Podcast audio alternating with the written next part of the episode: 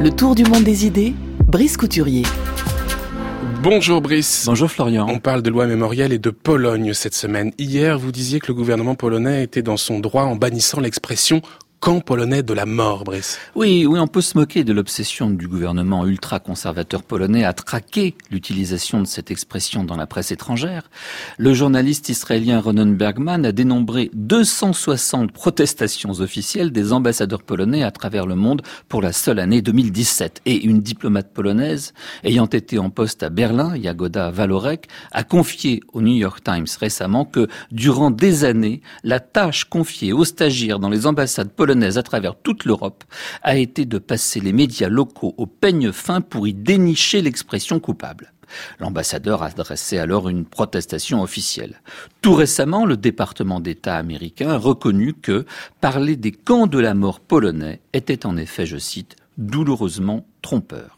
Mais la volonté du gouvernement ultra-conservateur polonais de contrôler la narration de l'histoire de la Seconde Guerre mondiale et de la Shoah sur son sol irrite deux des alliés stratégiques de la Pologne, les États-Unis et Israël. Des années de travail diplomatique menées avec constance par les gouvernements polonais sont menacées par la manie du PIS, au nom de l'idée qu'il se fait du patriotisme, de ne présenter que la face la plus héroïque du passé de la Pologne. C'est à quoi s'emploie le Premier ministre Mateusz Morawiecki dans la loi qui menace des tribunaux, ceux des historiens et des journalistes qui ne renonceraient pas à en explorer la face sombre. Face brillante et face sombre. Même s'il n'y eut pas de gouvernement de collaboration en Pologne, l'histoire de ce pays sous l'occupation est donc plus ambiguë que ne le voudrait le parti ultra-conservateur au pouvoir, Brice. Bien sûr, Face brillante, la Gegota, cette organisation de secours aux Juifs, fut créée par le gouvernement polonais en exil en septembre 1942 à l'initiative de l'écrivain catholique conservatrice du reste, Zofia Kosak-Szczucka. L'organisation put fournir de faux papiers à 50 000 juifs ayant échappé aux divers ghettos en Pologne. L'un de ses dirigeants qui a témoigné sur cette affaire était Władysław Bartoszewski, qui fut récemment encore un remarquable ministre des Affaires étrangères de la Pologne. Mais je lis avec étonnement dans la tribune publiée par deux professeurs du lycée Jacek Kuroń dans Libération du 13 février que je cite Pendant la guerre, l'État polonais, autrement dit le gouvernement en exil à Londres, se refusa jusqu'en juin 1942 à condamner les crimes contre les juifs. Silence dans les émissions de radio officielles, silence dans la presse de l'État polonais clandestin. Eh bien, j'ai en ma possession un exemplaire de la note adressée le 3 mai 1941 aux puissances alliées et neutres sur l'occupation allemande et soviétique de la Pologne par le ministère des Affaires étrangères du gouvernement polonais en exil à Londres. Et il comporte une description réaliste de l'état des ghettos que l'occupant n'avait pas encore à l'époque commencé à vider de ses habitants vers les camps d'extermination. Je cite ce document. À Varsovie, le quartier juif fut créé à partir du 1er novembre 1940. Il fut entouré d'un mur à l'usage des entrées et des sorties, en a été interdit aux des habitants du dehors. Les déportations vers le ghetto ont été exécutées par les autorités allemandes avec une brutalité et une sévérité inouïes.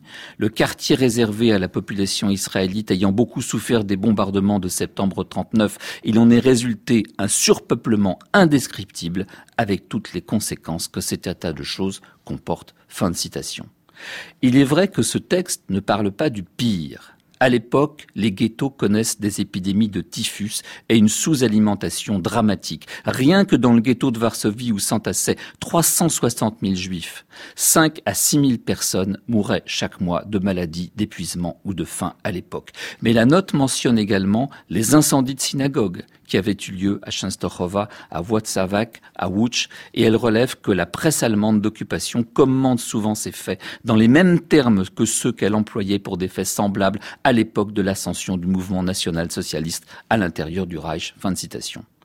On ne peut pas prétendre que le gouvernement polonais en exil ait passé sous silence les crimes de masse commis contre les juifs sur le territoire de l'ancienne Pologne, alors directement dirigé par le gouverneur général allemand Hans Frank. Mais il y a une face sombre de l'histoire de la Pologne occupée.